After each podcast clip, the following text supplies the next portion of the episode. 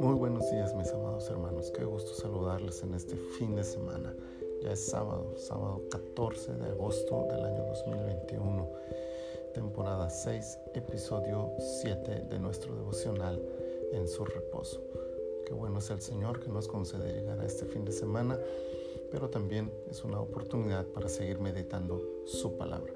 Mateo capítulo 7, versículo 12, dice de la siguiente manera.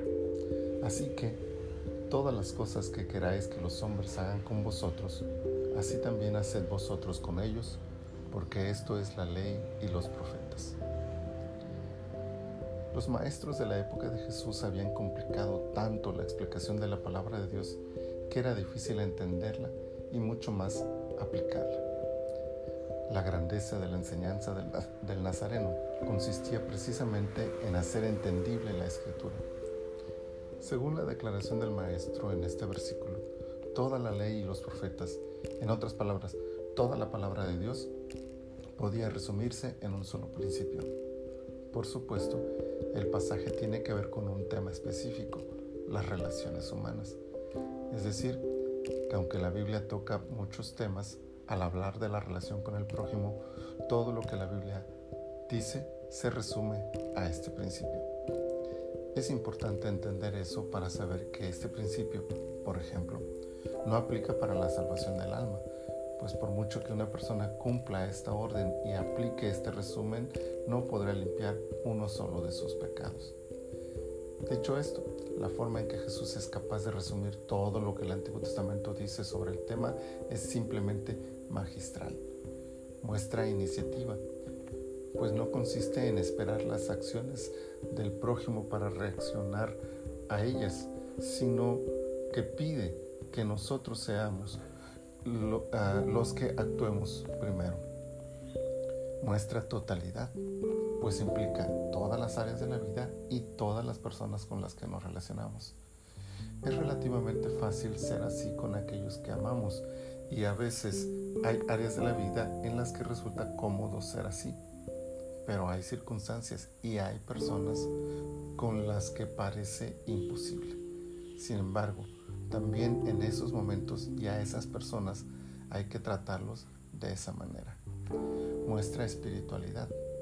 Aunque el versículo está rodeado de diversos tópicos que Jesús aborda durante este sermón del monte, el contexto general de este versículo es escuchar y poner en práctica sus palabras si queremos mantenernos firmes ante las luchas que se nos presenten.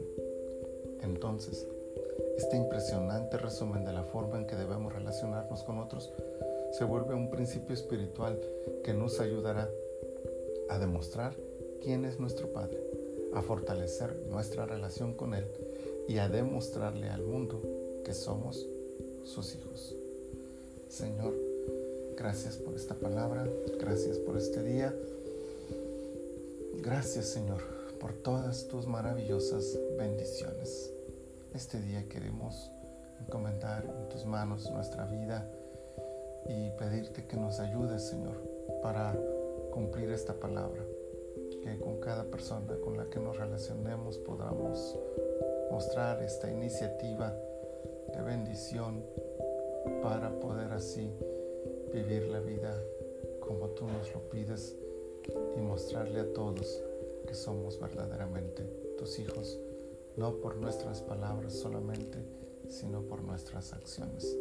Señor, en tus manos estamos este día. Muchas gracias te damos en el nombre de Jesús. Amén. Les recuerdo que mañana no tenemos este devocional ni tampoco una oración de 10. Dedicamos el día para estar en la congregación y para también aprovechar el tiempo en familia. Así que eh, les espero el próximo lunes, si el Señor lo permite, en este medio. Por lo pronto, que tengan un domingo bendecido, un domingo en comunión con la iglesia de Cristo y recibiendo también palabra de parte de Dios. Recuerde que si no tiene una congregación a la cual asistir, puede contactarme por mis redes sociales y de esa manera nosotros podremos ayudarle para recibir una palabra de parte de Dios el día de mañana. Bendiciones.